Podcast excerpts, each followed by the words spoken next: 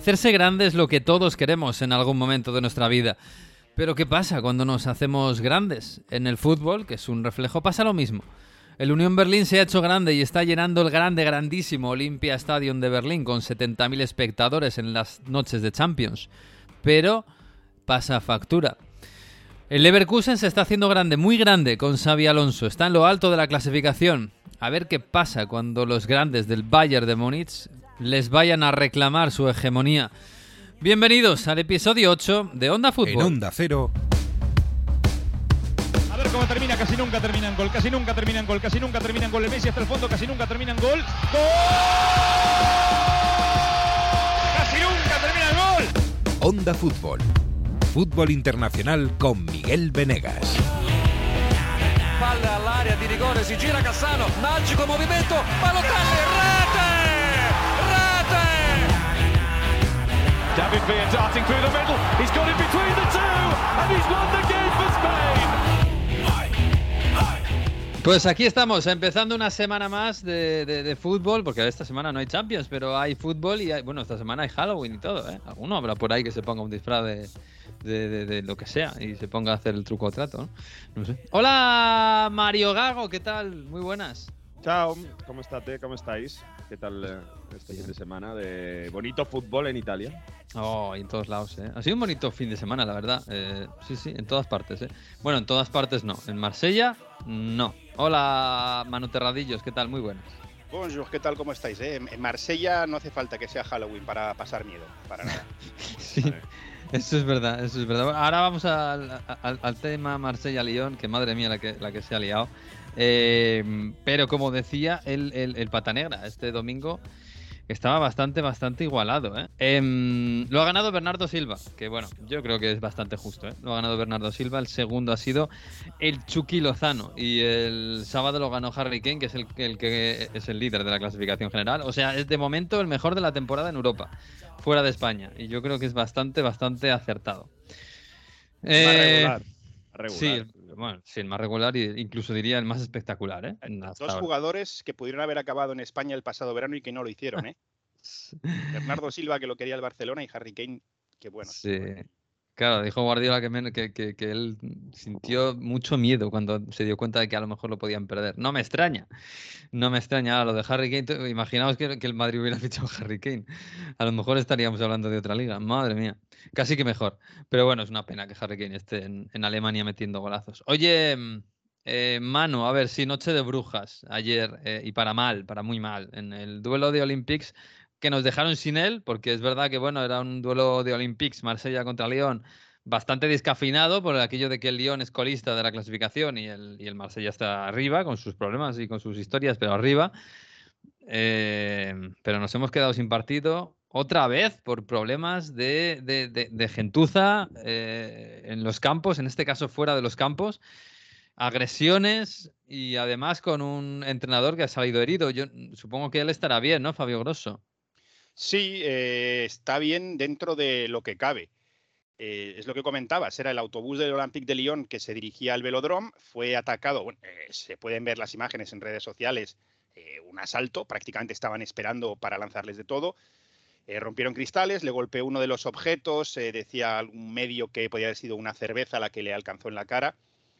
En los primeros, eh, en las primeras pruebas, bueno, la, la foto, no hay más que ir a buscar la portada del equipo, es tremenda, con todo el rostro Sí. ensangrentado, tuvieron que atenderle en el velodrome eh, a su llegada.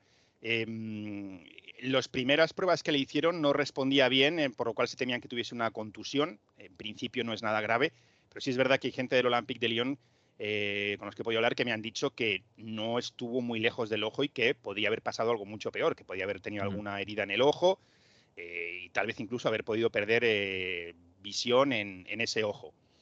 Es un caso más de, bueno, de la violencia que estamos teniendo y que no, y que no se ataja. Y además, eh, ya lo decía en Radio Estadio, el, el último gran incidente que hubo fue ese botellazo a, bueno, el último de los muchos que ha habido, ese botellazo a Payet, en este caso en el campo del Olympique de Lyon, jugador del Olympique de Marsella, y las medidas que se anunciaron fueron las que fueron, que era eh, un protocolo para parar los partidos si había violencia durante el partido, que eso está bien porque en ese partido fue dantesco porque tardaron mínimo, si no recuerdo mal, un par de horas en pararlo, pero luego otras medidas eran como poner redes en los corners para que no, hace, no ha- acertasen o los objetos no llegasen a alcanzar a los jugadores, quitar los tapones a las botellas para que no se pudiesen usar como proyectil y ese tipo de cosas. Es decir, la gran reforma eh, y el gran estudio que se hizo en ese momento, cuando toda Francia estaba indignada, pues nos llevó a eso, a que no se atajó el problema, ¿no? Se, Mm. eh, Fíjate tú, no, la solución es proteger a, a los jugadores para que no les den cuando les tiren cosas. Pues tú, tú me dirás. Francia está muy indignada, la portada del equipo es muy dura, con el asco y la vergüenza, que, con esa foto de Grosso con el rostro ensangrentado. Eh, Vincent Duluc, que es el periodista deportivo de referencia aquí en Francia, ha escrito una columna durísima tratando a sus aficionados radicales de idiotas, eh, insultando literalmente a esos aficionados. Mm. Pero de momento son palabras. Son palabras, son palabras y no hay hechos. Y, y ya para terminar, la Liga está vendiendo sus derechos. Quieren batir récord este año y para Mm. ello cuentan con mejorar mucho sus ingresos en, en las retransmisiones en el extranjero.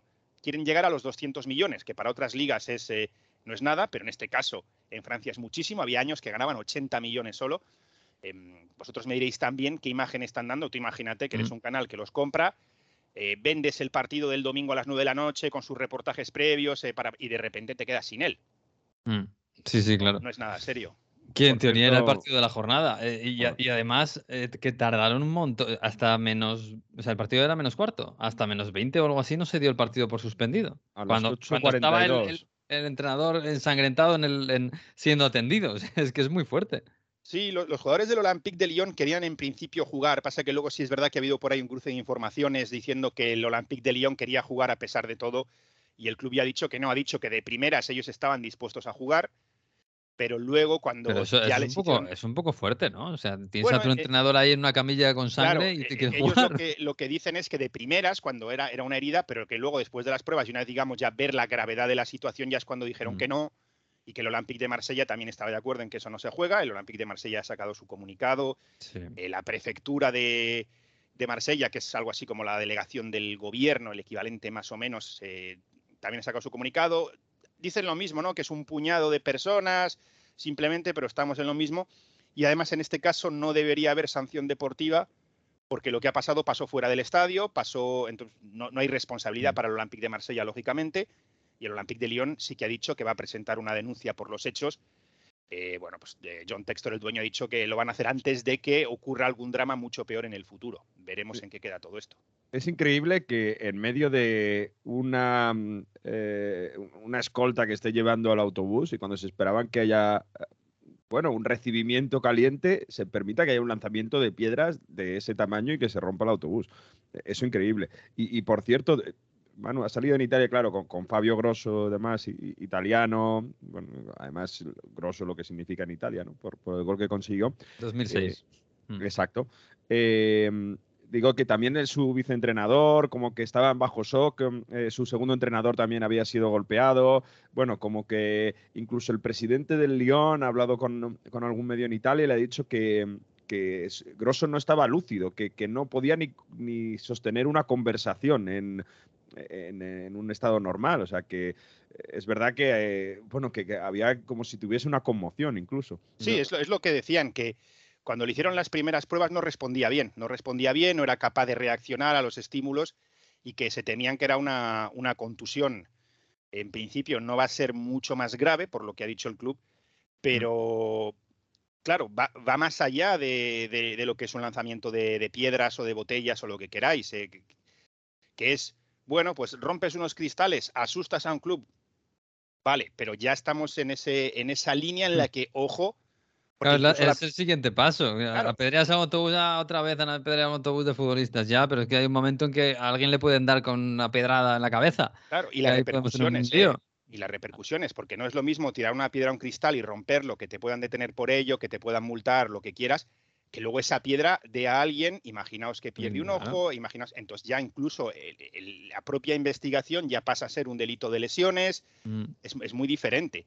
Y, y sí, sí, es verdad, lo dijeron, que no respondía bien a las primeras pruebas preliminares que se le hacía y, y bueno, ya es cuando en ese momento que os decía que el Olympique de Lyon se da cuenta de que la situación es muy grave y dicen que no, que no van a jugar y el Olympique de Marsella coincide con ellos diciendo que efectivamente no se juega. Pero sale al campo luego a saludar a los aficionados del Lyon que se habían desplazado a Marsella, ¿no? Que también habían atacado a aficionados del Lyon que, que, que- que viajaron, pero al final yo, he visto unas imágenes también que, que, se ha saludado y sí que es verdad que, como te digo, en Italia están fijados a ver que está bien grosso. Luego saludó, yo imagino que, que está fuera de peligro ya. Sí, sí, está mm, fuera de peligro. Los, los, jugadores del Olympique de Lyon saltaron al campo y es ese momento en el que en principio ellos querían jugar. Es decir, no, no, no se formaron los 11 contra 11 y demás, eh, pero sí que se salió al campo y sí que hubo esa, bueno, pues eh, al principio o antes del partido toda esa serie de, actos por parte de los jugadores hasta que, como os mm. digo, se dieron cuenta de la gravedad y ya... Eh, es que aunque, aunque no hubiese pasado nada, aunque no hubiesen alcanzado a Fabio Grosso con tanta gravedad, yo creo que es lo correcto. Yo creo que es mm. lo correcto, porque ya la presión a los ultras no tiene que llegar solo de la policía o del club, sino de los, de los demás aficionados, que, han visto que se han quedado sin su partido. Y, bueno, no, no creo que haya sanciones en este caso contra el club, pero bueno, en otras circunstancias, si eso pasa en el estadio, pues que los aficionados normales mm. eh, también presionen a los ultras para decir, oye, me estás, me estás dejando sin fútbol, aquí, bueno, pues por tus ganas de, ¿no? Pues vete a un gimnasio y ponte a pegarte con un saco de boxeo en lugar de... Lo que pasa es que es posible que estén amedrentados por, por, por los radicales, en este caso, por los ultras, por los violentos. Eh, yo me estaba acordando de, del, de la final de la Libertadores Boca River, que al final acabó jugándose en el Bernabéu, fíjate. Perdieron el partido, todos los aficionados de Boca y River de Argentina se quedaron sin él, se quedaron sin el partido porque se marchó el partido a miles de kilómetros de distancia para que lo vieran pues los VIPs europeos y ellos se quedaron sin partido por unos violentos que apedrearon un autobús. Esto, esto es así, al final pierden los de siempre. Em, porque yo me imagino que, como dices tú, como ha sido fuera del campo, el partido no se lo van a dar por perdido al Marsella ni por ganado al Lyon, sino que al final se jugará esto a puerta cerrada, me imagino, ¿no? Irá por ahí la cosa. Sí, no, no lo sé hasta qué punto incluso a puerta cerrada, por lo que te digo, porque el Olympique de Marsella no tiene ningún tipo de responsabilidad la ventaja es el hecho de que han pasado a una liga de 18, con lo cual hay un parón más largo. En Navidades no se vuelve mm. hasta mediados de enero. Y la ventaja de la liga de 18, sí, que te deja espacio, sí. Entonces imagino que lo reubicarán. El Marsella ha dicho que cuando que ellos están dispuestos, lógicamente, a jugarlo cuando sea necesario, que el velódromo está a disposición total. No lo sé si, si, será puerta cerrada por lo que te digo, porque no, no hay base para imponer una sanción de ese tipo al Marsella. Pero bueno, se tendrá que volver a jugar y como decías tú, como ha pasado fuera del estadio, mm. no va a haber ni, ni, le van a quitar puntos ni nada. Ya se quitaron unos en el un punto al Montpellier hace un par de jornadas porque otro aficionado de estos eh, brillantes tiró un petardo que alcanzó al portero del Clermont, tuvieron que parar el partido y se va a tener que volver a jugar y ahí se han castigado al Montpellier con un punto. Pero es que ya casi sabe a poco cuando pasan ese tipo de cosas, por lo que te digo, porque bueno, es un punto. Mm. Luego el partido se vuelve a jugar y, mm. todo esto sigue. Ya ves. Pues nada, pues os ha eclipsado completamente la jornada de, fútbol en, Francia. Fíjate que te iba a preguntar qué tal el París ayer en, la lluvia de Brest, que le costó bastante, que además hubo lío porque Mbappé se encaró con la grada, pero ¿esto qué es? Eh, eh Zaire Emery otra vez brillando. Fíjate que estuve eh, eh, tenía ganas ayer de poner a Zaire Emery en, en, la lista de los pata negra, pero al final, claro, con Giroud haciendo doblete, pero, pero bueno, del, del, París, ¿cómo ha quedado la cosa? Bien, bueno, Zaire Emery es un jugador que está creciendo mucho y sobre todo yo lo que veo es que es un jugador. porque tiene que crecer, porque cuando, empezamos a hablar de él tenía 16 años, pues tiene que crecer. Además de su técnica, es un jugador que en categorías inferiores destacaba por su físico. El problema es que con 16, mm. 17 años no te puedes comparar. Yo me acuerdo Mm. Eh, el, doble duelo contra el Bayern de Múnich la pasada temporada que intentó meter el hombro a un centrocampista del Bayern de Múnich y salió despedido. Eh, ese gesto que él tenía de, ser alguien dominador físicamente en categorías inferiores, lo intentó, no, le salió, imagino, sin pensarlo y claro. Entonces, un jugador que tiene un futuro brillante. Ya se habla de que posiblemente entre en la convocatoria de la selección la, en el próximo parón de selecciones. Eh, Luis mm. Enrique está enamorado futbolísticamente del jugador.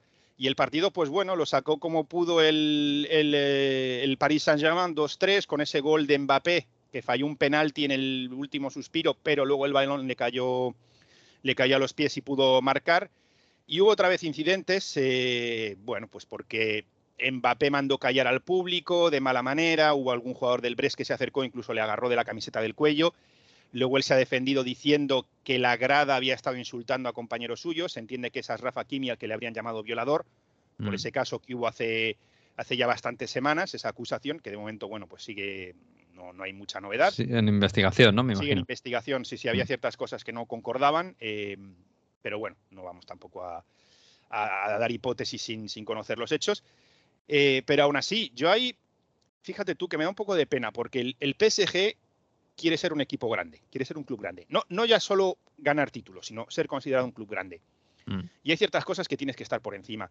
Ayer muchos aficionados, eh, por ejemplo, eh, esta plataforma PSG Community tan conocida, Mm. eh, salió en defensa diciendo, ¿qué pasa? Que cuando son los demás hay que aceptarlo porque ese es el fútbol, pero el PSG somos unos arrogantes y unos provocadores, esto no es normal. Si quieres ser un club grande, no hablo de ganar títulos, si quieres ser un club grande, tienes que estar por encima de esas cosas. Ganas el partido, además el Brest le dio un buen meneo durante gran parte, les das la mano, les dices, chicos, ¿qué partidos habéis hecho hoy? Y luego sales y dices, esto no puede ser, no puede haber este tipo de insultos en las gradas, y lo dices, y quedas como un club señor, en lugar de esa reacción de callaos la boca, eh, Mm. Luego la celebración también saltó a- para abrazar a un miembro del cuerpo técnico Mbappé, es decir, fue un poco excesiva para lo que era esa- ese partido. Esa es mi opinión. Eh, pero bueno, en lo deportivo, pues oye, Yo coincido, eh, Manu, el- el- esto el año pasado y el anterior pasaba mucho, mucho, y lo achacábamos mucho, yo el primero, eh, a Neymar.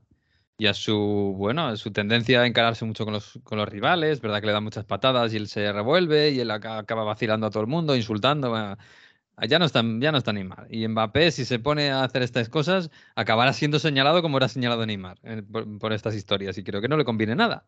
No, y, es, y es que es una actitud que a mí no me gusta y que envuelve al club. Tú vas al Parque de los Sobre todo Príncipes. cuando eres tan, tan superior eh, Claro, exacto. futbolística y, y económicamente. Es que vas al Parque de los Príncipes, salen a calentar los porteros del rival, que puede ser el Mets, que está ahí peleando por salir del descenso, que no es rival ni económicamente ni futbolísticamente, que es un club muy pequeño, y los ultras y les silban, y hay ultras que les atacan verbalmente. Y dices, hombre, que, que te viene a jugar el Mets, ¿sabes? No es el Olympique de Marsella. Yo creo que ahí el club debe estar un poco por encima. Y sobre todo Mbappé, porque esto tampoco ayuda al tema del balón de oro. Eh, que valga, ¿no? ya que estamos con el tema, se va a dar, se va a dar esta noche en París, en unas horas. Pero este tipo de imagen tampoco ayuda, el de, el de ser un, un- un tipo macarra, no, no que lo sea, pero bueno, haber tenido ese comportamiento tenga comportamientos pues, provocativo sí. en el partido contra un rival que vale que el Brest lo está haciendo muy bien y está ahí peleando de momento por entrar en Europa, pero no, no ayuda y sobre todo si quieres ser un club grande, vuelvo a decirlo, ¿eh? que no es lo mismo que ganar títulos, si quieres ser considerado un club grande, tienes que estar por encima de estas cosas, ¿no?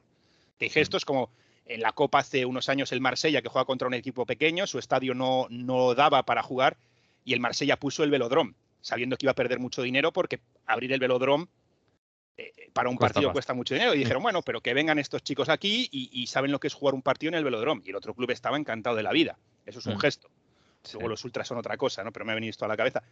Pero es a lo que voy, que, que una cosa es ganar títulos y otra cosa es ser un club grande y, y yo creo que ese tipo de gestos pues no Pues sí, deberían dejarse a un lado. no puedo estar más de acuerdo contigo. Em, bueno, de- el Mónaco se nos ha caído y el Niza está arriba. Eh, yo no sé si tienes tú mucha fe en el Niza. Yo no demasiada, la verdad. ¿Para qué te voy a engañar?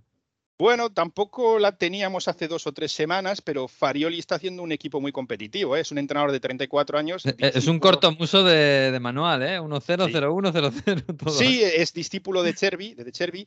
Eh, es mm, bueno, un, un equipo con transiciones muy rápidas, que defiende bien y que de momento ha logrado ganar en París, eh, que ha ganado en Mónaco y que ganó al Marsella en Niza. Es decir, es un equipo que está consiguiendo resultados.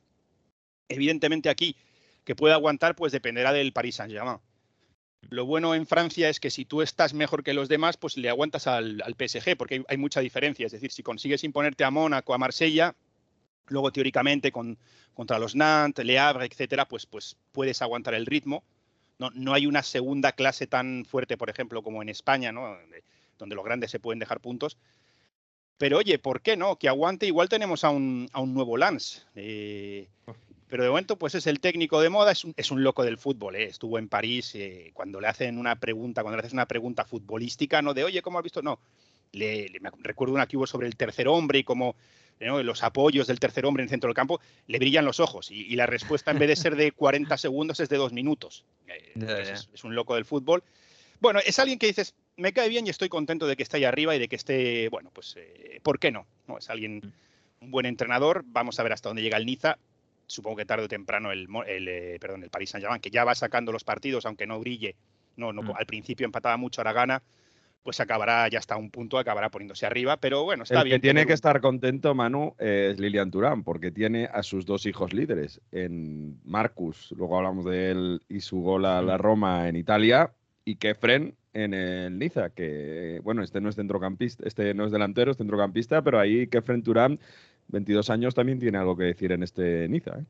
No, sí, sí, es un, jugador. es un jugador que ya ha estado eh, que ya ha estado con la selección francesa, que es in- bueno, indiscutible en el Niza, es un medio centro muy defensivo y forma parte de esa nueva generación que viene detrás de la nueva generación que tenemos ahora, de los Camavinga, Chouameni, que son jóvenes, pero que tienen veinte y pocos y estos llegan detrás pues con, con la veintena de años, ¿no? La, la cantera francesa que es muy, muy buena. Inagotable. Mm. Sí, es increíble, es un jugador, a mí me gusta mucho, es posiblemente, el, me- bueno, es para mí el mejor del, del Niza, el jugador más importante. Y es uno de los pilares de ese Niza que está ahí arriba y que le viene muy bien a ese fútbol de, de Farioli, de, bueno, pues de tener un equipo sólido que luego Ujú. sepa atacar con rapidez. Bueno, pues mano, pues nada. em, ¿Tienes ya la ¿Tienes ya el, el frac? Hemos ¿Planchado? planchado, hemos planchado la camisa. eh, Ah. He estado negociando. digo, ¿Pajarita o es que esta noche es el balón de oro? ¿Dó- ¿Dónde es exactamente el balón de oro? en, el, en el Palacio Châtelet, eh, Oh, en el centro, ¿no? Al otro lado del río, pero a la altura del, del Panteón. La. Hemos Ya estado solo con el negociando. nombre. Porque he ¿Pero pajarita, preguntado, pajarita o, o corbata? yo creo que va a ser americana y camisa solo. Ah, hemos estado negociando, han dicho no. Esto hay que ir. Eh, eso me ha dicho la, la- la chica de comunicación, frac. Digo, o sea, bueno, es- no, no hay que ir con un frac, pero digo, pero y entonces, digo, si vengo en vaqueros y americana y camisa, dice, no, bueno, sí, también. Lo importante es venir con una cierta etiqueta. Digo, vale. Ah, Luego uno agarra el WhatsApp, habla con los otros compañeros y dice, oye, ¿quién va de traje hoy? Ah, no, no seas tú el único. Ya hay alguien que me ha dicho ya, eh, chicos, si es que cada año iba gente en vaqueros, zapatillas blancas y jersey. Y Manu, bueno, ponte guapo, ¿eh? que vamos a buscar una, vamos a buscar una solución intermedia. Yo creo que es lo que haremos. Ah, bueno, bueno, bueno. Elegancia, ante todo, elegancia, Ah, eso aunque sea siempre, eso informal. Sí, sí, desde luego. Pues, pues nada, Manu, que, que te vaya bonito, ¿eh? Que, saluda a Messi, porque el balón de oro se lo van a dar a Messi. Y eso es para Aitana. hacer otro debate. y, a, y a Aitana, es verdad. eh, Sí. Aitana, el tercer balón de oro seguido para España. Madre mía, cómo estamos. sí, ¿eh? eh, eh, de best y balón de oro, increíble. sí, sí, qué pasada. Pues nada, eh, disfrútalo, ¿eh? Un abrazo. Un abrazo a todos, chicos. Chao, chao.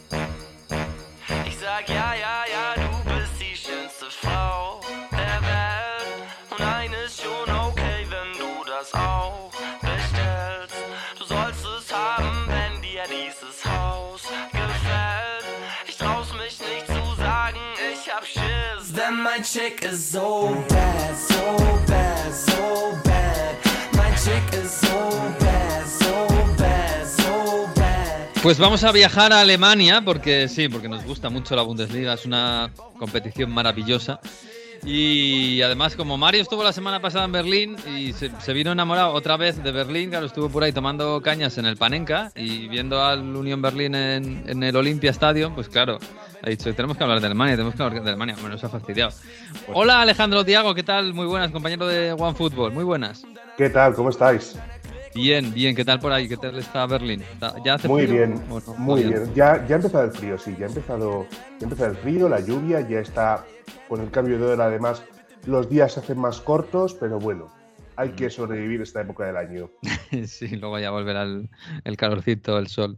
Bueno, esto le pega a Berlín. Que, que yo no sé si Mario os ha traído mala suerte. La verdad es que no está el fútbol en Berlín como para alegrarse demasiado. El Unión está mal, el Hertha está mucho peor, porque está en segunda división mitad de tabla.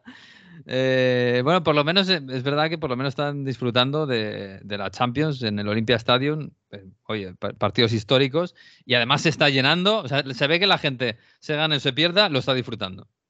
A ver, es una situación difícil para el equipo, es una situación muy difícil después de, porque, vamos a ver, había mucha ilusión esta temporada, se habían hecho unos fichajes para intentar dar la cara en las, en las competiciones donde van a estar, pero la situación es la que es. El Unión está ahora mismo a un punto de la relegación, del playoff por la permanencia.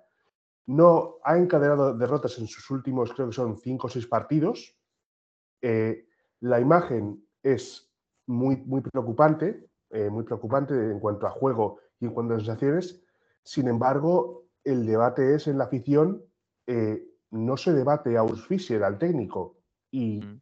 es una forma de entenderlo porque si tú lo piensas, Urs Fischer fue el técnico que les cogió en segunda Bundesliga y les ha llevado a donde está ahora, con lo cual la afición no va, no quiere ni pensar ni hablar de, eh, de despedir a Urs Fischer porque es el, el hombre que les ha llevado a donde está. Y ahora pueden vivir el sueño de la Champions y este periodo más bonito gracias a Urs. Con, con lo que la situación es esta.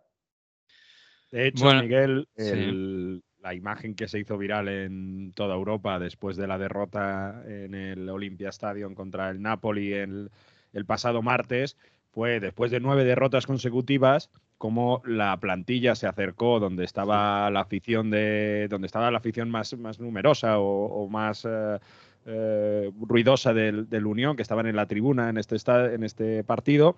Y bueno eh, toda la afición cantando nada de silbidos y intentar animar a los suyos. Algo no ha servido porque han perdido contra el Verde Bremen este fin de semana. Mm. Pero hay unidad y es verdad que la gente va a tope con el equipo, aunque futbolísticamente no esté respondiendo. Claro, yo, yo eh, Diago, mm, mm, viendo, mm, viendo los partidos, eh, yo me parece que la batalla está en eh, el fin de semana, es decir, la batalla de verdad, la guerra está en, en la Bundesliga, en, estar, en mantener la categoría, que es lo que tiene que hacer el Unión Berlín. Y lo, de, y lo de entre semana es una fiesta. O sea, yo veo, yo eh, veo el Olympia Stadium con 73.000 espectadores, todos de rojo, votando todo el partido que estás perdiendo contra el Napoli, que estás teniéndolo complicado para poder clasificar a la siguiente fase, vamos, muy complicado. Eh, pero ahí están 73.000 espectadores, el barrio, tiene, son más gente de la que cabe en el barrio de Copernic, que yo no sé de dónde sale toda esta gente, y al final es, es una fiesta. Luego ya vendrá el fin de semana y sufriremos y, y apoyaremos a nuestro equipo en, la batalla que importa, pero lo de la Champions, pues es, es disfrutar y ya está, ¿no? Es eso, es tomarse la Champions como el premio al gran año que hicieron el, el curso pasado. La Champions es el premio porque el objetivo de la Unión Berlín lo tienen muy claro desde el minuto uno que llegaron a la Bundesliga. Permanecer en la categoría y si podemos, competir. Que un año sale, un año sale muy bien, como salió el año pasado, que llegaron a Champions e hicieron una muy buena campaña en, Euro, en Europa League también. Pues mira, es un, es un premio y lo vamos a disfrutar. Que no pasa nada, que no sale, no pasa nada. A centrarnos en el objetivo que tienen, que es seguir en Bundesliga, establecerse como un equipo de referencia en, el, en, la, en la primera categoría de Alemania y estar peleando para, es decir, crecer como club y tener un, unas instalaciones, unas, un, un, sistema, una estructura de club acorde a un club de Bundesliga. Mm. Ese, ese, crecimiento tan rápido que ha llevado el Unión Berlín en el campo el, está, le está llevando un poquito más de tiempo a, a, otros niveles como administrativos, a nivel de infraestructuras, que es por eso por, por lo que van a renovar el estadio de Copenhague y lo van a, van a duplicar su capacidad a 44.000 espectadores. De claro, hecho, Miguel, que, que, lo llenan, ¿eh? Yo, en serio, sí. yo estaba mirando ahora. Sí, eso lo van a llenar. No, Copenhague tiene unos sesenta y pico mil. Sí, el, bar, el, barrio, el, barrio, de Copenhague son unos 70 mil vecinos aproximadamente, pero el, pero el asunto es eh, que el estadio son 23.000 eh, todo de pie, salvo la tribuna, la tribuna principal, que es la única que tiene todos, todos, los, todos los, los, lugares con asiento. ¿Qué van a hacer? Van a duplicar esas gradas de pie, van a construir otro nivel en la parte superior del estadio y van a levantar eh, eso para intentar duplicar esa, esa, esa capacidad. Había bueno. una preocupación entre los aficionados, estuvimos con Alberto Doblaré también, que sabéis que está con el club, y nos, un poco nos informaba también de la preocupación que hay entre los aficionados porque van a jugar el año que viene en el Olympia Stadium, mientras se hace esa reforma del estadio. Y los propios aficionados dicen... Está lejos, ¿no? Además. Es que está en la parte oeste, está completamente... Tardamos... Yo fui con Alberto porque estuvimos en, en Copenhague viendo la Youth League y después eh, al, al, al Olympia Stadium prácticamente dos horas. Madre o sea, mía. los periodistas de Nápoles decían, pues, si esto es peor que Nápoles, se quejaron un montón. Eh, y, la gente, claro, estaba muy... Es que cambias el equipo de localización completamente, es el equipo del este al oeste.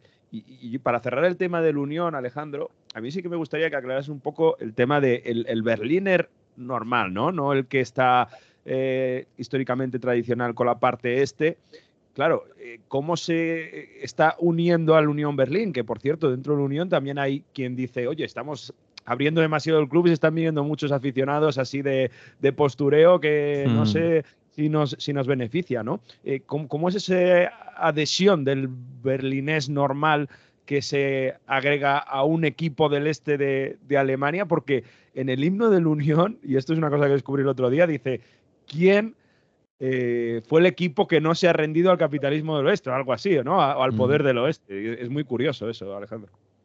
Sí, es uno de los debates, como tú comentas, que se hace más la afición del Unión Berlín. Hablan mucho sobre si eh, merece la pena eh, este, este crecimiento del club porque, para, porque, en- para perder la esencia, porque al final el Unión Berlín es un club de barrio, es un club del barrio de Köpenick, es el club, además, históricamente, cuando la época de la Alemania Oriental era el club de los sindicatos de, de Berlín, de la Berlín Este, mejor dicho, y ahora están viendo cómo esa, ese, ese, ese gen, ese, esa, ese carácter trabajador que tiene la Unión Berlín se está convirtiendo en algo totalmente diferente de lo que era cuando se creó y cuando estaban en la Alemania, en la Alemania Oriental. Una Ahora- moda, claro, el equipo está de moda entre, El- entre lo que pueden ellos sí. llamar los pijos, ¿no? Digamos. Sí, el equipo está de moda entre toda la ciudad y ya no es únicamente los del barrio de Köpenick quienes van, trabajan toda la semana y van el fin de semana a ver a su equipo. No, no, ahora es de cualquier barrio de Berlín, están sumando hinchas, eh, ya sea de Neukölln, de Prenzlauer Berg, de, de Pankow o incluso del, del oeste, de, de Charlottenburg, que son tradicionalmente el barrio del Hertha de Berlín y el barrio del, del- del equipo del oeste de Berlín. Mm. Con lo Bueno, cual pues ese debate que tiene Es, ahora es- mismo. es lo que, es lo que hemos hablado muchas veces, ¿no? Esa pancarta famosa de mierda, estamos en Bundesliga, ¿no? hemos, hemos ascendido, vamos a ascender. Bueno, pues mierda, estamos en Champions, somos el equipo de moda y claro, esto atrae un montón de curiosos, un montón de turistas. Oye, entre ellos nosotros, ¿eh? Que Mario y yo, bueno, yo no he ido, pero me gustaría. Pero Mario se fue allí como turista deportivo, aunque sea periodista, a ver eh, el estadio de Copernic y a ver esa afición tan, tan chula y ese equipo tan, tan de moda, obviamente. Bueno, pues lo que tiene, es lo que tiene. Y la, yo me imagino que las aguas volverán a, o se asentarán de alguna forma, ya sea con el equipo en primera, ya sea incluso descendiendo, esperemos que no, o, o- o lo que sea. Em, A ver, se asentarán seguramente con una masa social que será un poco más grande, mm, que no será todo tan homogénea de Köpenick como era hace 10 o 15 años, que era sí que el club era un club de barrio y que tendrá que lidiar con lo que con la nueva realidad que hay en Berlín, que son ahora un club importante de Berlín y, y habrá que pelear con el otro club de la ciudad, que es el Hertha, que aunque esté en segunda Bundesliga, está peleando por volver a la Bundesliga después de muchos vaivenes económicos y extradeportivos. ya. Y que se supone que el Hertha tiene, iba a hacer un estadio al lado del Olympia Stadium. Es- Eso no sé cómo va, con los problemas económicos y tal, no sé si eso se ha parado. Pues de, de momento está en stand-by porque la Mm, situación imagino. que el- en, en la última, el último verano, antes de comenzar la Bundesliga, había dudas sobre incluso si el Hertha podía pagar la licencia para jugar en la segunda Bundesliga. Uf, Es una situación está- que, que la- eh, que preocupa mucho al club y de momento han- no quieren tirar de grandes dispendios. Ya, ya. Bueno, em, pues nada, de, Harry Kane y de Leverkusen hablamos algo porque son un poco la, son un poco la moda, ¿no? Hablando de modas, ¿no? Pues, en la Bundesliga, ahora mismo el foco se va un poquito, un poquito, es, es dif- diferente foco. De, de Copernic y se va a Leverkusen. Lo que está haciendo Xabi Alonso es una pasada. Es verdad que ayer el partido no fue brillante, ¿eh? Contra el, el Friburgo, eh, dominó claramente el, el Leverkusen. Pero ¿ha- ¿hay sensación allí en Alemania de que esto va en serio? ¿De que este equipo puede ganarle al Bayern la liga? Nueve Puede victorias competir. seguidas. ¿Mm? Pu- Puede competirle hasta el final, por supuesto, lo está demostrando y está rindiendo bien, tan- no solo a nivel de Bundesliga, sino en su grupo de Europa League.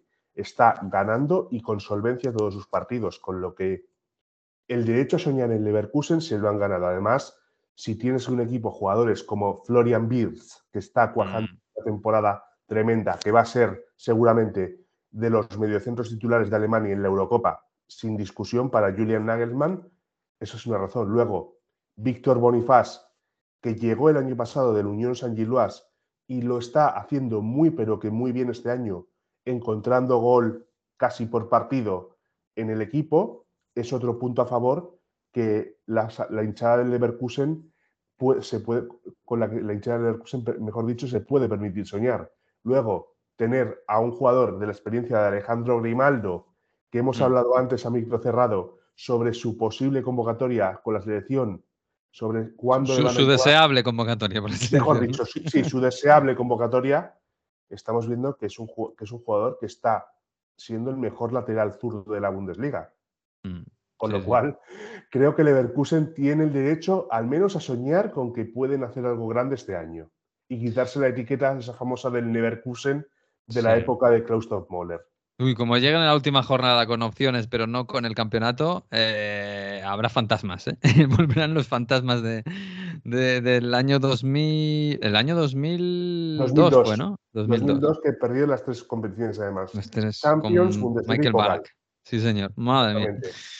Bueno, y lo de Harry Kane na- no nos sorprende, ¿no? Me imagino, porque Harry Kane se ha adaptado perfectamente a Múnich, ha encontrado su sitio en el Bayern y el- de momento en Strasse están contentos con él. Mm. Con lo- y además hay que sumarle que ha vuelto Manuel, Manuel Neuer a la portería. es verdad. volvió Casi, casi un año después de. de- nadie na- después. nadie le, le- le recuerda aquello del, del esquí y todo esto, no, ¿no? No, no, no. Había además muchas ganas porque Neuer es el gran capitán del Bayern de Múnich. Mm. Vale que quizás está en los últimos, últimos años de su carrera, que no es el mismo que fue el mejor portero del mundo en la Alemania campeona en 2014, pero es un jugador que siempre ha dado una serenidad y una seguridad al, al Bayern de Múnich en la portería que no ha conseguido ningún otro portero, ni lo consiguió este Jan Sommer el, el año pasado con el equipo, ni lo ha conseguido Sven Ulreich. Es Neuer es como, digamos, la figura del Cid campeador Sí, del. Bayern de Múnich. Sí, y además en la portería Ulrich tampoco es que estuviera siendo un, seguro. eh, de- No, a ver, un- es un- es un jugador de rol, es un suplente de garantías, punto. Es un suplente que cuando Neuer no puede, no puede jugar, Ulrich puede hacer un partido decente. Mm. Pero, y hasta ahí. Ya. Es el, es Ha el llegado- el Ha llegado Neuer a tiempo porque este sábado, eh, esta semana hay Copa en Alemania, bueno, en todas las ligas. Este sábado tenemos Klassiker eh, Dortmund Bayern. Uf, muy, muy bonito, Mm. muy bonito. Y el Dortmund que está eh, una de cal y otra de arena, porque ayer en Como, Frankfurt- como siempre. No, ayer en Frankfurt parecía que después de Champions habían, habían cuajado un buen partido, tenían la mentalidad puesta para estar compitiendo en todo momento en la Bundesliga. Llega, llegas a Frankfurt ayer, un Frankfurt en reconstrucción, 2-0 en los primeros minutos, para empezar. Y a volver a empezar de nuevo a remontar. Remontas, empatas a dos, te vuelven a, te vuelven a marcar el Frankfurt y al final lo acabas salvando casi sobre la hora es el rayo que no cesa con el equipo de Intersic. Es la sensación de siempre le falta un poquito para llegar a ese punto de competi- competitividad que tiene el Bayern de Múnich. Pues posiblemente. Pues sí, yo sí, yo a mí, me gusta mucho ver el Dortmund, eh, pero desespera un poco verle, eh, porque de repente es un desastre, de repente vuelve a ser un equipazo y de repente otra vez un desastre y es una montaña rusa increíble. Sí, a, a rachas. Sí, sí, sí, totalmente. Bueno, pues, pues sí, hoy tengo pendiente yo ir a Berlín. Entonces, Mario, eh, ¿qué te gustó más? Eh, ¿El Olympia Stadium o eh, el, el Panenka? Copernic. Eh, Claro, extraordinario ver la Youth League allí, además, poder, que es un partido que obviamente va, va bastante gente, ¿eh? porque claro, estar en el barrio y era una semana en la que Alemania, eh, los chicos no, no tienen colegio, es una semana y un par de semanas que tienen, y había un ambiente muy guapo y se puede tomar una cervecita, hay tu currywurst, eh, muy bien, ambiente futbolero, aunque sea a las 3 de la tarde, eso estuvo muy guay. Luego el Panenka, ya sabéis, y somos asiduos en el Panenka Ya, ya, en Onda Fútbol. Buen- buena Ya. conversación futbolera en todos los idiomas, además. Ya, ya. Bueno, tengo pendiente yo eh, mucho de Berlín desde hace muchos, muchos años. Pero claro, ahora me han cerrado el, el Museo de Pérgamo eh, y, y ahora estoy fastidiado. A ver Tienes cuándo. otras opciones y tienes, eh, sabes que aquí eres bienvenido, Miguel. Ya, ya, Sabes ya, sí, sí, pero es 14 años cerrado el, el- el Museo de Pérgamo, pero ¿esto qué es? Es lo que hay, es, es- es lo, es lo que tienen las obras en Alemania. Madre Mm, mía. Si, nos tira- si se tiraron casi 15 años para levantar el nuevo aeropuerto, Ah. para renovar el museo, pues puede ser eso. Madre mía. Bueno, yo me lo apunto para dentro de 14 años ir a ver las, las puertas de Babilonia y el, y el altar de este de Zeus. Yo me lo apunto, pero a ver si puedo ir antes a, a darte una visita. En fin. Alejandro, que te mandamos un fuerte abrazo ¿eh? y a ver qué tal ese Classicer de la semana que viene. Por supuesto, cuando queráis, eh, volvemos a hablar de Bundesliga, del Klassiker o de todo lo que pase con la De selección. la alemana. euro que se viene. La Euro. Exactamente. Un abrazo, Diego, chao. Un abrazo, chao.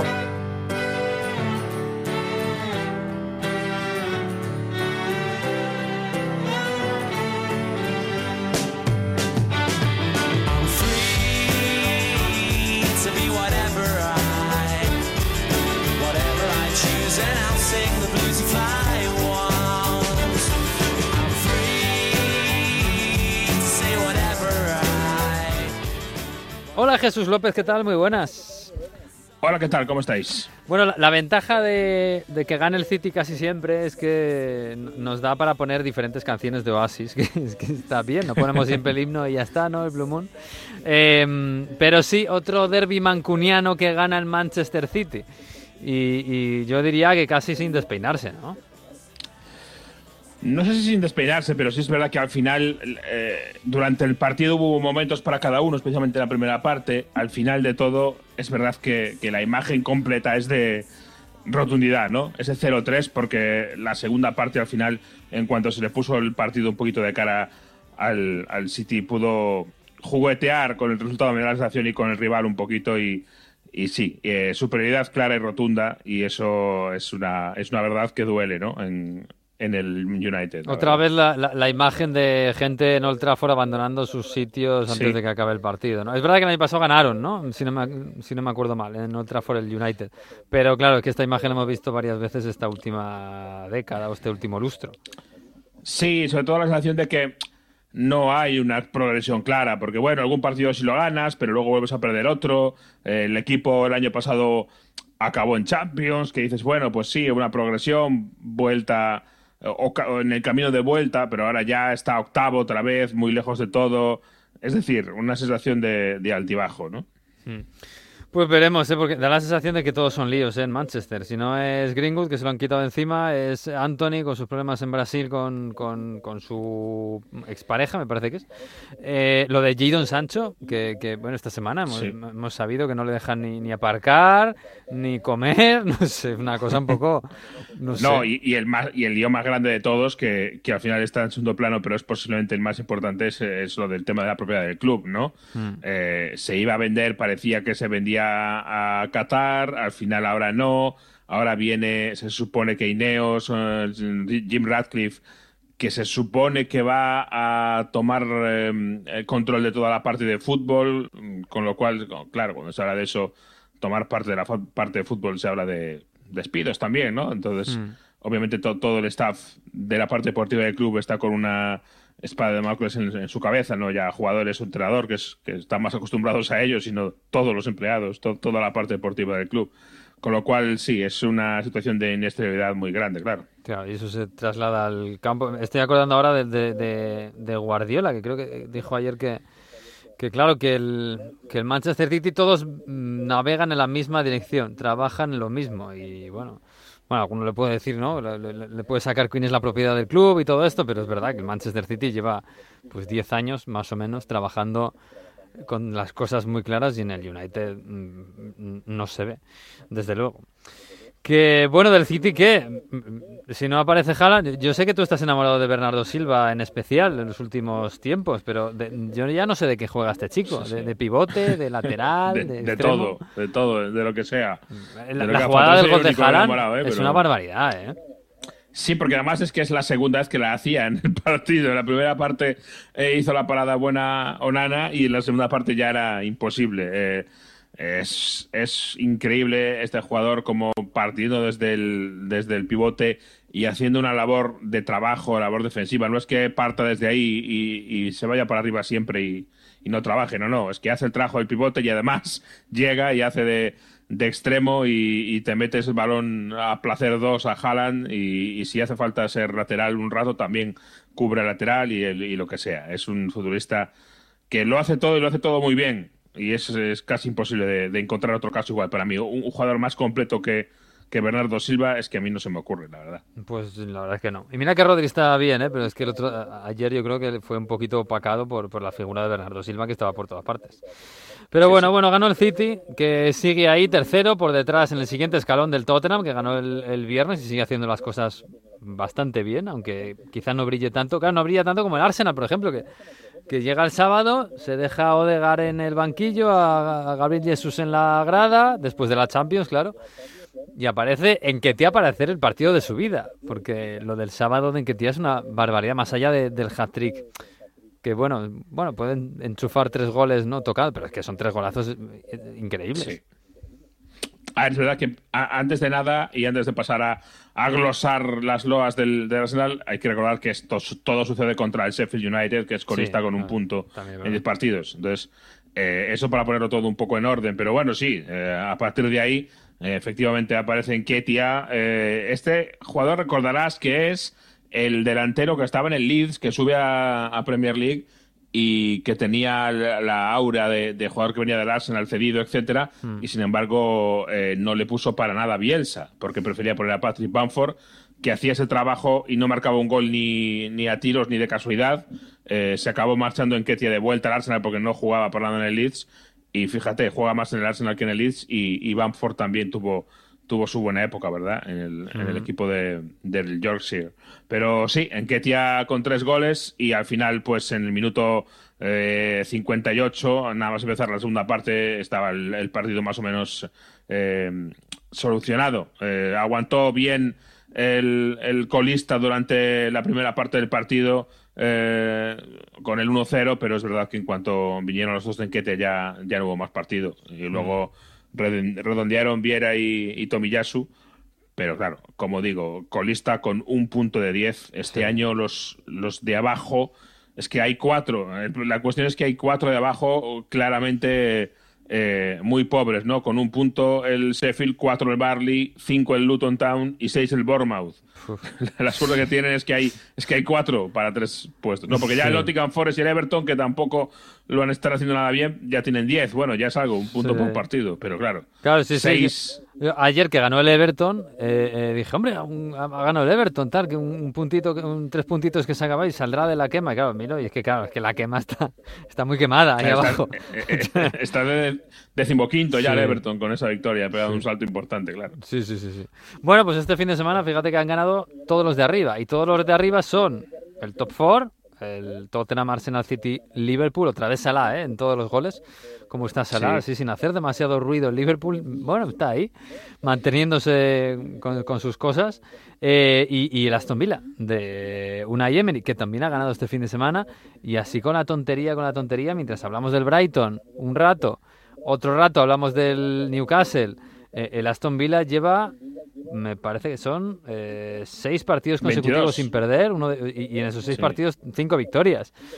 Y algunas con solvencia. Es verdad que, claro, este fin de semana le tocaba el Luton Town. Eh, Sí, que siempre es una ventaja, pero bueno, a dos puntos de Arsenal y City, a, a cuatro del, del Tottenham, del líder, o sea que eh, con todo el campo abierto, digamos, ¿no? Y, y de hecho eh, se ponía, y escuchaba yo cómo se ponía como ejemplo un poco para criticar también a Tenag, eh, pues mira, fíjate que llega una Emery hace un año o menos a Aston Villa y fíjate dónde, dónde está Aston Villa, ¿no? Y, y, y también llega hace un año, un poco más, eh, al United con todo lo que supone el United y dónde está el Manchester United. Eh, es un poco una de las, de las reflexiones que hay. La verdad es que el Aston Villa está en una forma fantástica. De los últimos eh, 15 puntos ha logrado 13 eh, y, y además lo hace sin, sin decir cuál es una super individualidad del, del eh, Aston Villa. Bueno, pues está, sí, está Douglas Luis, que a mí me gusta mucho, está Oli Watkins. Bueno, Watkins está en un momento sensacional, pero bueno, puede, todos intuimos que es un pico, ¿no? De, de Watkins siempre ha sido un buen jugador y ya está. Sí, sí, o sea, yo creo que la, la fortaleza del, del Vila es el equipo, el grupo, no Mm. un atajo de individualidades o una individualidad, una individualidad concreta, sino que es un equipo muy bien armado desde atrás, con, eh, con muchos fundamentos defensivos. Está Douglas Luis, obviamente Pau Torres es, es un lujo asiático para el para el, eh, este equipo. Eh, bueno, pues tiene algunos, luego tiene jornaleros, no nos olvidamos. Bueno, pues John McKean, John McKean es un jornalero, con todo, en el buen sentido ¿eh? Sí, sí, de, sí. de- de la palabra, pero es un jornalero del, del fútbol. Es Riconsa, lo mismo. Eh, Mati Cash, pues eh, bueno, pues al- tienes, si quieres como un, un punto más de, de- de clase o de distinción, tienes a Lucas Diñe, que es un jugador ya de otro tipo, Zaniolo. Pero sí, es un equipo sobre todo aguerrido y- y bien plantado. Sí, sí, desde luego. Y fíjate que en el banquillo eh, no tiene prendas. En, eh, Emery deja en el banquillo a Tillemans, que está jugando sus Sí. minutos, pero desde el banquillo a Den Donker, que A ya- Diego Carlos. a Diego Carlos, a Bailey, que entra en la segunda parte. Sí, sí, sí, sí. Y tiene, tiene, no tiene cracks, pero tiene cositas. Y con esas cositas, pues le está rindiendo, ¿eh? Y tanto que está rindiendo. Pero bueno, en fin. Esta semana tenemos Copa de la Liga, no está el City. Mira, una copa en la que no puede ganar el City ya. Eh, tenemos el Newcastle contra el United el miércoles y luego la, la- la Liga la próxima semana. Newcastle eh, Arsenal también. Uy, qué bonito partido en St. James Park. Oye, por cierto, Jesús, esta historia de que, que ha salido este fin de semana de que en Inglaterra no se puede ver el clásico. eh, por- porque es a las 4, de 4 a 6 no se puede ver nada de He escuchado, fútbol. por cierto, una, una precisión, porque he escuchado a alguna gente decir que es un bloqueo al fútbol internacional, al fútbol extranjero. No, no, no, eh, no. eh, ni mucho menos. Es un bloqueo a todo el fútbol. No se puede ver la Premier League. No se puede ver el- eh, la hora punta donde más partidos hay de Premier League, que es el sábado a las 3 de la tarde de la inglesa. No se puede ver ninguno. Claro, la- la- la- claro. digamos que es una medida proteccionista, eh, pero no para protegerse del fútbol extranjero, sino para proteger al fútbol modesto de la Premier, precisamente. Claro, eh, sobre todo de la Premier. Es, es una medida de los años 60 que le impulsó el entonces eh, eh, presidente del Barley. O sea que ya da un poco. Y por poner un ejemplo, la semana que viene, eh, a- en ese horario del sábado a las 3 de la tarde, hay uno, dos, tres, cuatro, cinco partidos. La mitad de la jornada, incluido el City, el City Bournemouth.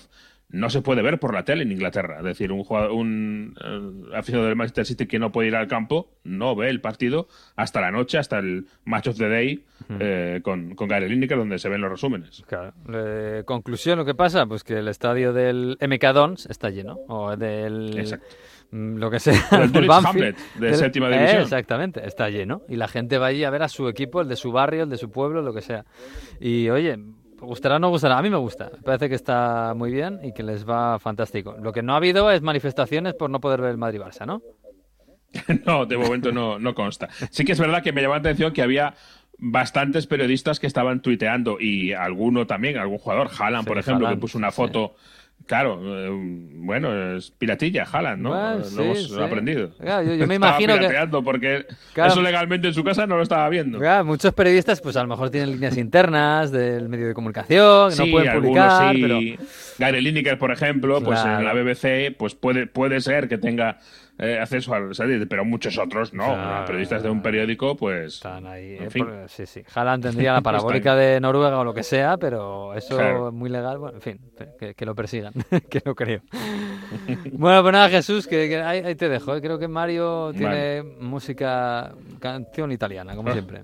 Yo, yo me quedo pendiente de la denuncia de Tebas a Haaland, por si acaso. Ah, vale, vale, sí. eh, Estate con eso, que hay, hay lío ahí. Sí, sí, sí, sí. Abrazo. Adiós.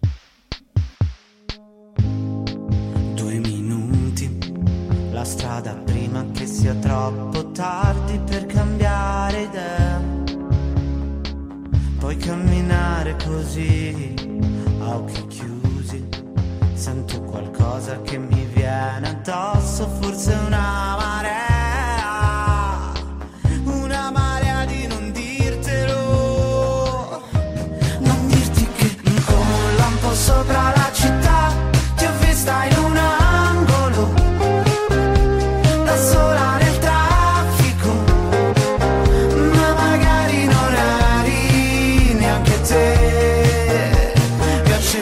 Mario, Mario, ¿qué es esto? Calcuta, Due Minuti. Esta Oh. es la canción. de- se está haciendo viral en Italia en estos días.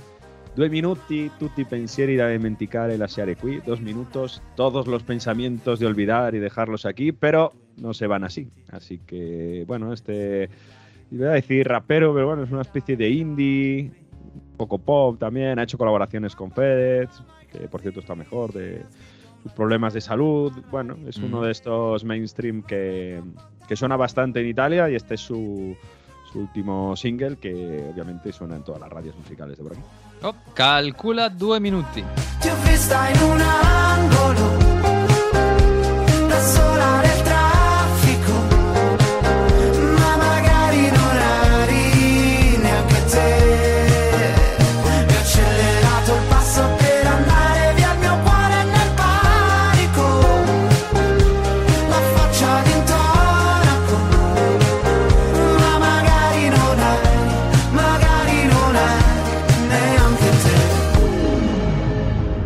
Bueno, pues due minuti, no sé si es lo que necesita Giroud para hacerle goles al Napoli, pero due ocasiones, como se diga, eh, sí que necesita, ¿eh? porque ayer el Napoli-Milan, eh, la verdad fue un poco, me parece frustrante para el Napoli. ¿eh? Due colpe di testa, dos eh, cabezazos de, del amigo Olivier Giroud de 37 años, que siempre sale en los partidos importantes.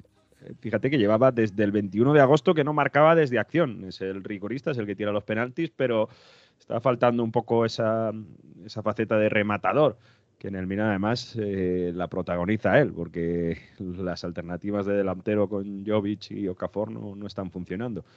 Y estuvo muy bien el Milan esa primera parte, en el Maradona, sabiendo aprovechar que por la banda izquierda el Napoli defendió muy mal, sabiendo aprovechar esa diferencia de centímetros y falta de contundencia de la defensa de Rudy García, que todavía no, no se han encontrado después de la, marca, la- de la marcha de Kim. Eh, precisamente, además, el entrenador francés del Napoli señaló muy claro en el descanso a Ramani y a Mario Rui, eh, quitándoles por, por- porque fueron los culpables del gol. Y luego con todo, ese Yo creo Ragmani es verdad que no pudo con Giroud, fue un poco, de centímetros fue muy llamativo cómo Giroud podía con él por, por centímetros, por físico, por lo que sea. Pero es verdad que Mario Rui era una autopista, ¿eh? Ahí quizá Karaskelia tenía que haber ayudado más o el propio Zeliski haber ayudado a cerrar. Bueno, fueron la- las llegadas del Milan que, que hicieron mucho daño. Es verdad que en esa primera parte hay ocasiones para que el Napoli anote, sobre todo una de, de Politano que, que es bastante clara. Pero, es- pero lo, lo- lo de destacar aquí es que el Napoli, cuando ya estaban muchos de nuevo apretando la soga a Rudy García, por otra, lo que hubiese sido la cuarta derrota en cinco partidos en casa, algo que increíble contando la derrota del Madrid, derrota contra la Lazio, contra la Fiorentina, contra el Madrid, hubiese sido amoroso, o sea, un- una noticia de bastante para, para Rudy García perder otro partido en casa, pues hubo reacción. También esa entrada en, eh, en el descanso de, de Gio Simeone por Elmas, cambiando el sistema, sirvió para que el Napoli tuviese una marcha más, aunque lo que lo cambió fue la jugada del gol de Politano, que fue un golazo. Hay que ver los goles del Napoli, fue un golazo Politano haciendo un sombrero en, eh, en, el, eh, en el extremo a Pellegrino, luego eh, dribla a Teo Hernández, golazo y luego raspador y de falta. El partido fue muy guapo porque tuvo oportunidades con el 2-2 para que hubiese goles, probablemente el mejor partido de serie que llevamos de esta temporada. Y es verdad que este empate aleja a los dos de la cabeza de la tabla y que al Napoli quizá le deja un poco mejor por cómo se recuperó y por mostrar la reacción que a lo mejor no habíamos visto lo que va de temporada. Eh, al Milan también deja cosas buenas, como que vas y, tienes la capacidad de hacer dos goles, que se había criticado mucho que le faltaba gol, pero también, bueno, de, no, tener la capacidad de cerrar el partido. Y sobre todo lo que deja es una imagen de Giroud, que hablábamos que había hecho los dos goles, que es eh, llamativa. Yo no lo había visto así en Italia. Le sustituye a él y a Rafa Leao Pioli. Con el partido todavía estaba roto, había ocasiones de las dos partes, podía caer el gol en cualquier manera. Se pega un cabreo tremendo, hace un aspaviento y al final se queda al lado del banquillo casi medio llorando. Y después del partido decía que estaba frustrado y, arra- y arrabiado y cabreado, pero bueno, que entendía al mister. Eh sì, è normale, sono un uomo, eh, siamo uomini, io non sono un robot, quindi io ho delle emozioni, quando esco così pensavo che potevo ancora aiutare la squadra, il mister a fare la sua scelta, io ho tanto rispetto per il mister, quindi eh, Eh, dopo 5 minuti eh, io sono tornato un po' più calma. Giroud tiene estas cosas que, hombre, es un tipo Siempre de tuvo mala 27 leche, años, ¿eh? Sí, sí. o sea, Pero luego dice, después de cinco minutos me calmé. Y el mister, eh, eso se ve que es un tío ya veterano, ¿no? Que no crea Sí. en el vestuario y además quiere hablar y explicar. Sí, sí, sí. Bueno, está bien. Está bien, sobre todo si luego en el vestuario te calmas y, y al mister pues le respetas, que es lo que tiene que hacer.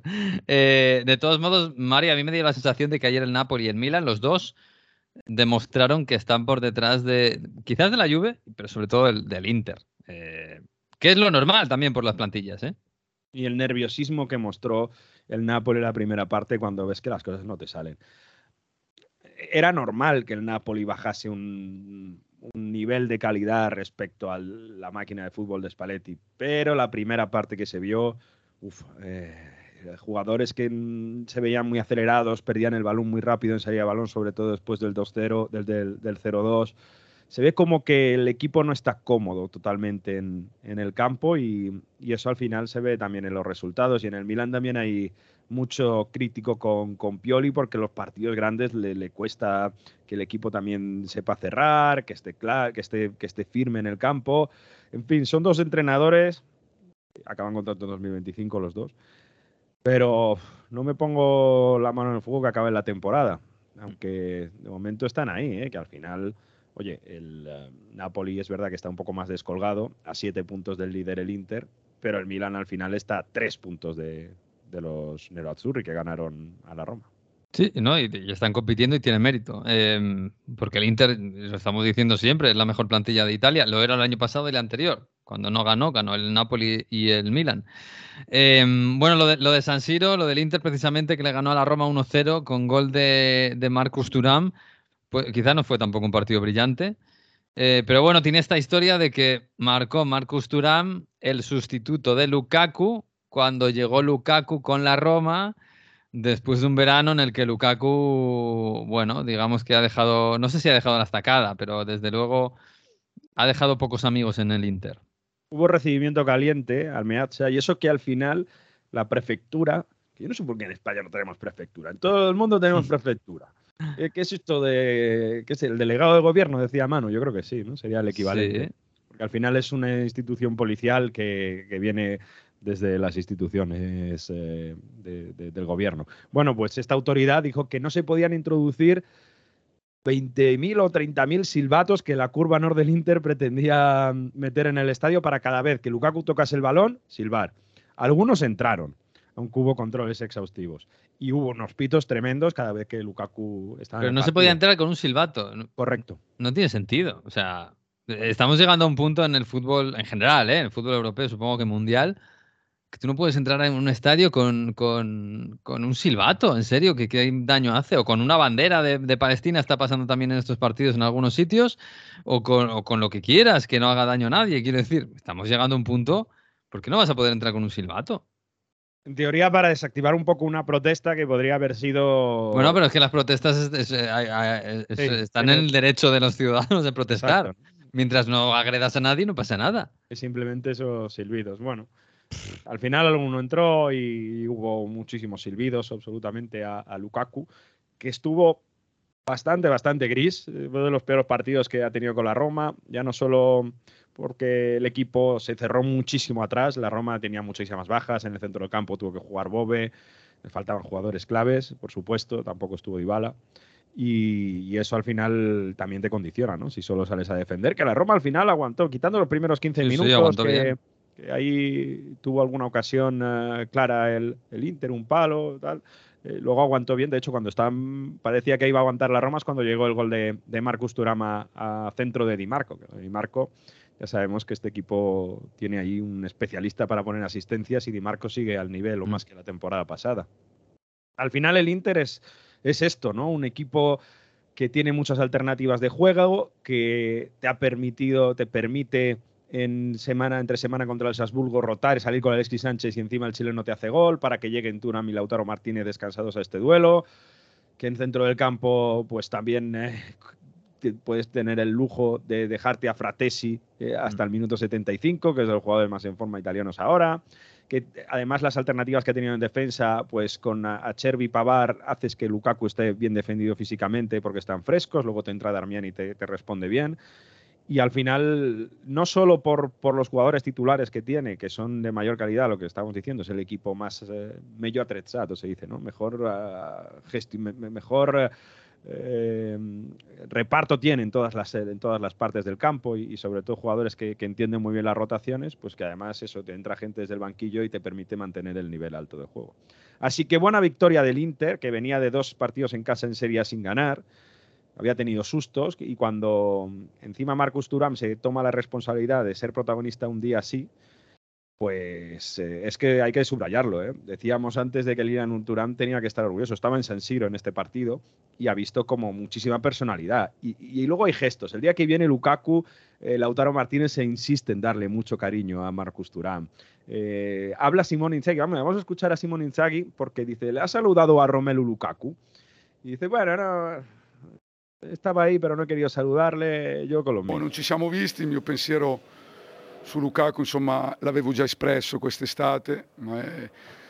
tutti quanti sanno cosa ho fatto per, per riportarlo e cosa, ho fatto, cosa avrei fatto per, per riaverlo qua. Poi nel calcio, nella vita, ogni giorno si devono prendere decisioni. Dice un poco que él uh, intentó luchar para que al principio Lukaku volviese en verano al Inter, pero bueno, se dieron las cosas y ahora está muy contento con Marcus Thuram, como para no estarlo, con uh, lo incisivo sí. que está siendo y de verdad parece que Thuram y Lukaku, eh, perdón, que Thuram y Lautaro juegan juntos desde hace mucho más que de hace dos meses. Por, por, por el contexto, y para quien no lo sepa, la historia es que Lukaku, mientras el Inter intentaba hacer porque fichara eh, definitivamente desde el Chelsea, eh, los jugadores del Inter intentaban ponerse en contacto con él para ver qué tal iba la cosa y él no, no les cogió el teléfono a ninguno. Correcto. Y como que se sintieron, bueno, se sintieron, traicionados. De hecho, Lautaro, el que además ahora es capitán, eh, es el que dijo directamente que, que se sentía traicionado por él, ¿no? Exacto, que durante esa negociación que Lukaku estaba en Londres, pues no respondía y a ver qué pasa cuando el Inter hace un esfuerzo económico para intentar comprarle, no para hacer otra cesión, pues parece que Lukaku con sus agentes incluso sondearon la opción de firmar con la Juventus. Al final lo de la Juve tampoco sale, se rompe relaciones completamente del Inter y bueno, se sienten muchos eh, compañeros traicionados por, por el delantero belga que parecía que había jurado amor al Inter. Mm pero parece que la final de Champions que no fue titular, pues eso al final también él rompió un poco y, y, jugó a otras bandas, no le salió nada bien. Aunque ahora la Roma tampoco está ¿Mm? nada mal. Déjame decir el dato de Turame. ¿eh? Son cinco goles y siete asistencias en 13 partidos. ¿eh? Cinco goles y siete asistencias para sustituir a, bueno, a Jeco, a Turán en un equipo que tiene una máxima exigencia. O sea, fantástico Marcus Turán, 26 años, el delantero francés. Pues sí, desde luego la cosa va funcionando de bastante bien en San Siro, en la parte nerazzurra de San Siro. Eh, ¿De la Juve quieres decir algo? Ganó 1-0 el Verona. Quiero decir... para, mí mereció, para mí mereció ganar más de 1-0, pero bueno. Sí, sí, sí. Además le anulan dos goles a, a Moise Ken. Y precisamente quiero decir eso, que Moise Ken está en muy buena forma. De hecho, probablemente es el delantero que mejor hmm. forma está de los cuatro que tiene Alegri a disposición. De más sí, sí. rápido, tiene ese punto de explosividad y, y, y, por eso es titular, junto a un Blavic, que a lo mejor todavía no está recuperado físicamente 100%, Milik siempre aporta, y Chiesa, que no sabemos muy bien qué le pasa, pero tampoco acaba de ser incisivo al 100%, de hecho está entrando desde el banquillo. Mereció ganar claramente el, la Juve ante el Verona, lo consiguió en el ultimísimo segundo después de un rechazo, un balón al palo, ahí aparece Cambiaso, y al amigo Alegre ya es segundo, con siete partidos de los últimos diez con la portería cero. ¿Te suena algo eso? Sí, sí, sí. Sí, sí. No está mal, ¿eh? No está, no está mal. Es doctrina alegre y totalmente. Les está yendo bien. Oye, Además, a ver, eh, a en ver. Europa, pues. Ah, ya, claro, nos ha fastidiado. A ver cuánto aguantan, ¿eh? Y a ver si aguantan ahí el tirón de, del Inter, que de momento están aguantándolo bien. Es verdad que sin brillantez, pero con muchas bajas. A ver si llega algún, en algún momento el, el, brillo a ese equipo. Está eh, muy bonita la Serie A porque tenemos Inter 25, Juventus 23, Milan 22, Napoli 18. Y está muy bonita para cerrar por cosas como la que pasaron el domingo por la mañana en Cerdeña, en Cagliari. 4-3 gana el Cagliari. Esto es increíble. Minuto 71 de partido, Cagliari 0, Frosinone 3 con doblete de Soule, que por eso quiero hablar también de este partido. Soule es un jugador argentino de 20 años, un extremo, que es propiedad de la Juventus, está cedido en el Frosinone, hace un partidazo, hace dos goles, están rindiendo a muy buen nivel, tanto que este chaval, que tiene mucha técnica, mucho desparpajo, le ha visitado en estos días Luciano Spalletti para preguntar si sería convocable por Italia. Mm. Otro caso Retegui, digamos, ¿no? Pero ya con su Bueno, ya un, un poco menos bestia. O sea, hay un jugador que está en Italia, sí. ya está en Italia, ¿no? Pero bueno, este, eh, esta directiva, este, eh, este tema que ha utilizado la selección italiana de aprovechar a jóvenes que aunque no sean 100% italianos, traerlos para la selección, que se necesitan jóvenes con talento. Bueno, de momento Soule ha dicho que quiere esperar porque a lo mejor prefiere ir con Argentina, así que no ha dicho que sí a Italia. A ver qué pasa en noviembre, que si nada, en tres semanas tenemos un Ucrania-Italia en el que Italia se juega la clasificación a la Eurocopa. Pero de verdad que está muy bien y eh, es un extremo. Claro, en la Juve el año pasado, que, tenía mucho más competencia ahí, eh, cuando con Kostic, con Chiesa, no tenía tampoco esa, ese espacio cuando si, juega con, con 3-5-2 Allegri, donde se necesita mucho más trabajo defensivo, no acabó de brillar. Yo me acuerdo un día que jugaba en Monza, la Juve ahí intentó aparecer, pero claro, con el equipo además también eh, en esa dinámica negativa no, no ha acabado de- de poder demostrar lo que podía hacer. En Frosinone con, poco, con poca presión lo está haciendo muy bien. Y volviendo al partido, lo habíamos dejado minuto 71 0-3, remonta el Cagliari a 4-3. Esto es increíble. En, en- en prácticamente nada, con dos goles de Pavoletti en el 94 y el 96 para los dos últimos goles. Bueno, eh, la remontada nunca vista. En, en, en 20 y pocos minutos, de 0-3 a 4-3 en el Sardeña Arena. ¿Qué te gusta Pavoletti, eh? Pavoroso. Favoloso. Pavoloso. Pues sí, nos vamos a marchar, venga.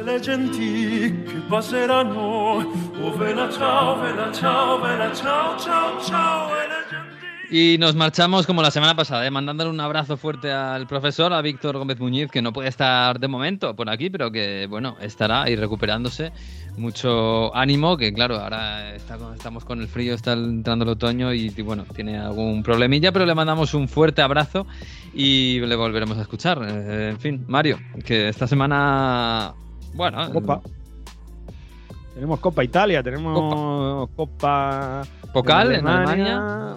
Y Copa en Inglaterra. Copa de la Liga, ¿no? Copa de la Liga, sí, la, la- la pequeñita, la, la Carabao.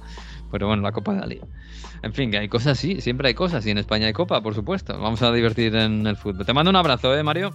Abrazo, buena semana. Chao, chao, chao. Y nos vamos, nos vamos hasta la semana que viene, que volveremos, que después habrá otro parón, pero de momento eh, tenemos fútbol. Así que el próximo lunes volveremos por aquí con otro episodio de Onda Fútbol. Creo que ya será el 9, o sea que el de hoy ha sido el 8.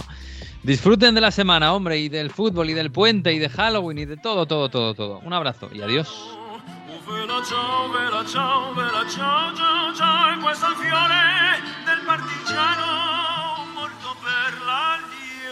Morto per la libertà.